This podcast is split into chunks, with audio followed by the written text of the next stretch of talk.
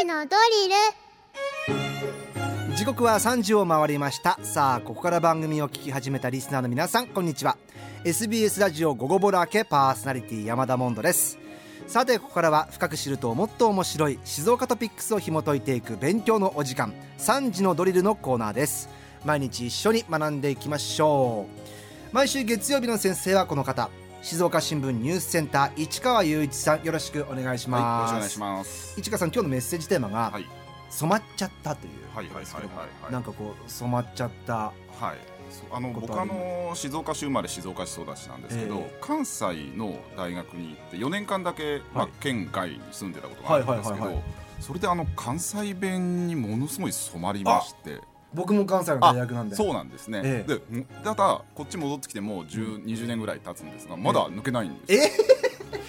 全然抜けないですね。だから、まあ、敬語ではもちろん出ないですけど、え、普通に仲間とか後輩と喋ってる時は「何々やで」みたいなエセエセっぽい関西弁がちょっと出ちゃうんですよ。え染まったのは時間かかったんですか？染まもう3日でしたよね。3日で 3日で関西人になって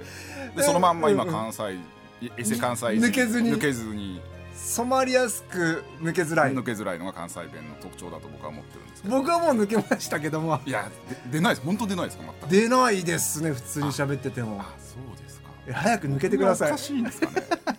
で染まるのはめちゃめちゃ染まるんですよね。すぐにね。本当にすぐでしたね。関西弁はね。びっくりしました えー、じゃあ今日関西弁出ないでくださいね。お願いします、はい、そんな市川さんと一緒にお届けします。今日の静岡トピックスはこちらです選挙管理委員会はこのほど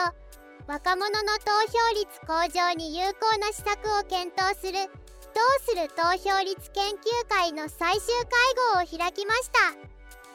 主権者教育投票環境啓発情報発信の3つのテーマごとに既存事業を評価したり市が提示した施策案の実現可能性や効果を議論したりしました。選挙管理委員会は今回の意見を参考に具体的な施策を検討し2024年度当初予算案に関連経費を盛り込む方針です。若者の投票率アップに向けて、まあ、いろんな専門家を、はい、えー、チームにして行っていた「どうする投票率の研究会」はい、一度、えーまあ、集会を迎えたということですね。そうですあの先月このラジオでも、まあ、はい、このと「どうする投票率研究会」が始まったという話をさせていただいて、うん、まあ、一応全3回ということで、うん、あの先週最終会合が開かれたと、はい、まあ、あの僕も委員として参加させていただいて、えー、まあ、大学生なんかの参加もあったりしてですねさまざまな意見があったんで、まあ、どんな提案があったのかっていうのは今日は紹介しようかなと思っていて、まあ、最初にこの委員会について簡単に振り返りますと、ええ、まあ、2021年直近の2021年3月に行われた静岡市議選の投票率が、うん、まあ、過去最低となる40.1%だったと、はい、まあ、20代だけで見ると20.8%というかなり低い投票率で、まあ、まさにどうする投票率という状況ということで、うん、まあ、静岡市選挙管理委員会が研究会を立ち上げて投票率向上に向けた政策を考えようということになったということです。えーはい、あの先月教わりましたけども投票の年齢が18歳になって引き下がったにもかかわらず、はい、全然投票率が伸びてないやと若者のねはい、って話を伺いました、全国的な傾向ではあるんですけれども、えー、まあ、今回の研究会は大学の政治の先生であるとか、うん、まあ、文部科学省の主権者教育の担当者、うん、まあ、あと静岡商工会議所の青年部の会長なんかが委員になっていて、え。ー、まあ、いろんな角度から意見が出ました、うん、で、まあ、あの実際にじゃあここで出た意見っていうのが静岡市の選挙で実現するかどうかっていうのは、まあ、これから静岡市の判断にはなるんですけどもまあ面白い意見があったんでちょっとマンモンドさんの意見もちょっとぜひ聞かせていただきたいと思っていて、はい。まあ、まだ最初にあの今回の委員の一人である静岡大学の岩柳美希教授という先生がいるんですが、ここのゼミ生の発案のアイデアで、まあえー、先月もちらっと言ったんですが、まあ、投票所にマルシェを設置するというアイデアなんです。はい、あのモンさん民主ソーセージって聞いたことあります？民主ソーセージ。民主ソーセージ。民主ソーセージ。わかんない民主主義ソーセージとも言うんですけれども、ええ、これあの投票が義務化さされているオーストラリアで、え、投票所でソーセージ をこう焼くっていうのがまあ伝統行事になってるんですよ。伝統行事。伝統行事なんですよ、えー、でそれをまあ民主ソーセージを食べるっていうのがまあ恒例になっていて、まあ、選挙のたびに街中がこう美味しい香りに包まれると。だまああのソーセージってもそれパンを挟むで、まあ、ホットドッグ的なやつが有名なんですけど、はい、この投票所ではこのこんなうまかったとかこのとちょっと味が若干違うらしくて それがこうネットに出るぐらいまあ恒例になっていて。ね、まあ静岡市でも投票所にマルシェがあったら普段投票に行かない人もまあ美味しい香りであるとか、うん、楽しそうな雰囲気に誘われて投票所に来てくれるんじゃないかっていうアイデアですよね。まあ僕ソーセージが好きなんで、まあ静岡でもソーセージを焼くっていうのもあると思うし、まあ静岡ならではのメニューっていうのも考えられると思うんですよね。まあ例えば黒はんぺんフライ。なんかもまあ美味しそうですし、まああの爽やかなハンバーグ、はいはい、これなんかもうめちゃくちゃこういい匂いするじゃないですか。ね、静岡おでんとかもありね、静岡おでんなんかもあり、そうするとまあ県外から投票権のない人も来ちゃいそうな大イベントになる可能性があると。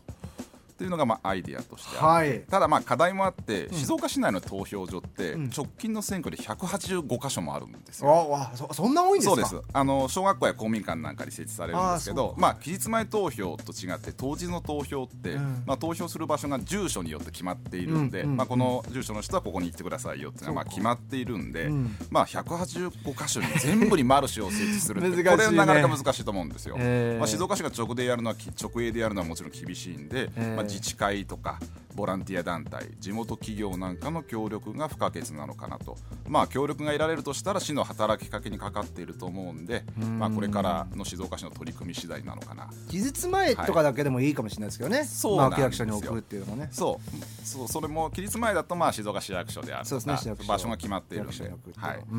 一つあもう一つ出まして、まあ、研究会では一過性の啓発はあまり効果がないっていう話が出まして、ええうん、まあここでこんな話すると怒られそうなんですけどテレビやラジオの CM がやり玉に上がったんですよ。というのは？あの選挙のたびに、まあ、タレントをイメージキャラクターに起用しまして、うん、いついつに選挙があります、皆さん貴重な一票を大切にしましょう。なんて呼びかけるテレビ CM なんかよく見かけると思うんですが、ええ、こういったものっていうのはまあ効果があるのっていう意見が出て、まあ、一過性の啓発だけじゃなくて継続的に取り組んだ方がいいんじゃないのかっていう意見が出ました。うんうん、というのはじゃあどういうもどういったものがいいのかっていうと選挙関連イベントを、その選挙前だけじゃなくて毎月開催して、うん、まあ、それを SNS で拡散するというようなアイデアが出て、まあ、それ何をやるのっていう話になった時にはダンスイベントや書道パフォーマンス、うん、まあ、いろんなイベントの例が出て、まあ、あと現職議員とのトークイベントみたいなアイデアも出ました。でトークイベントってあのここれ僕が提案したんですけど、うん、まあ、議員のトークイベントをまあ動画で撮影してその切り抜きをまあ TikTok に流すと、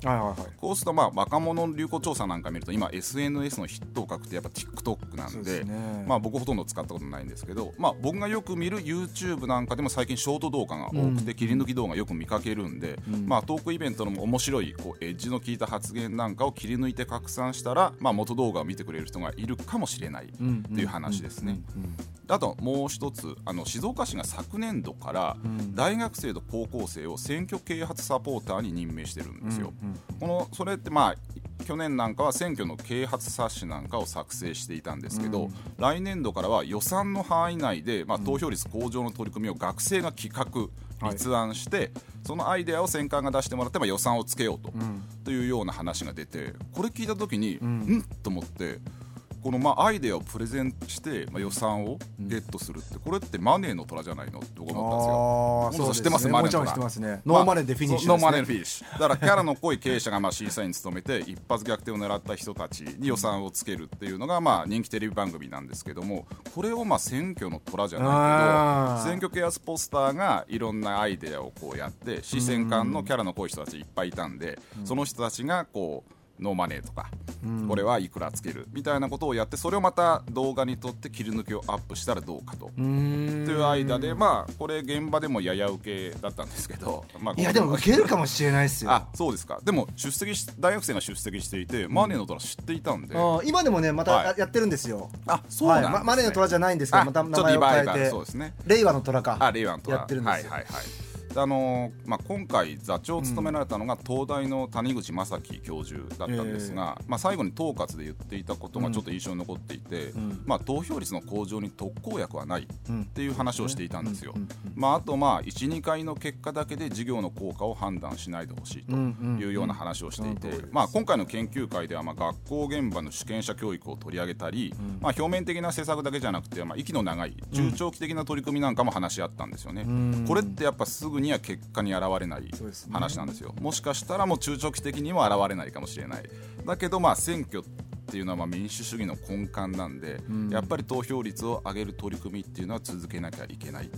とは思います。え市川さん参加してどうだったんですか、はい、感想、あのー、今ラジオだから言える感想は、ま、僕はやっぱり新聞市場でも投票率を上げようっていう取り組みをしてきたんで、ええ、だけどやっぱりどんどんどんどん下がり続けてるってものすごい高い壁を感じていて、うん、ただやっぱりあの選挙に対する関心を高めるだけではだめだなっていうやっぱ確信のようなものがあるんですよ、え、じゃあ何に対する関心を持ってっていうことになるとやっぱ政治に対する関心を高めることが大事だなっていうふうに思っていて、うん、まあ、それは国政のことでもいいし、まあ、まさに今戦乱によるイスラエルのこと、うん、国際情勢でもいい。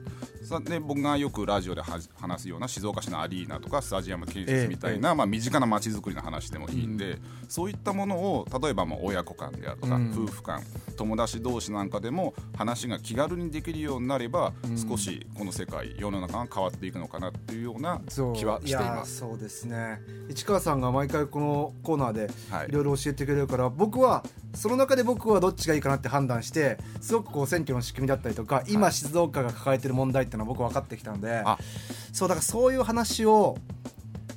してくれるリーダーというかカリスマみたいなのが、はいはいはい。まあ、今で僕本当に小学生に話聞いてびっくりしたのは、はい、ひろゆきの動画を見ると。あそうなんですよ。ひろゆきが言ってることが、ホリエモンが言ってることが、自分の意見、うん、でえっ、ー、と山本太郎議員と揉めてるけどもみたいなね。でもホリエモンが言ってるからさみたいな話をしてるんですよ。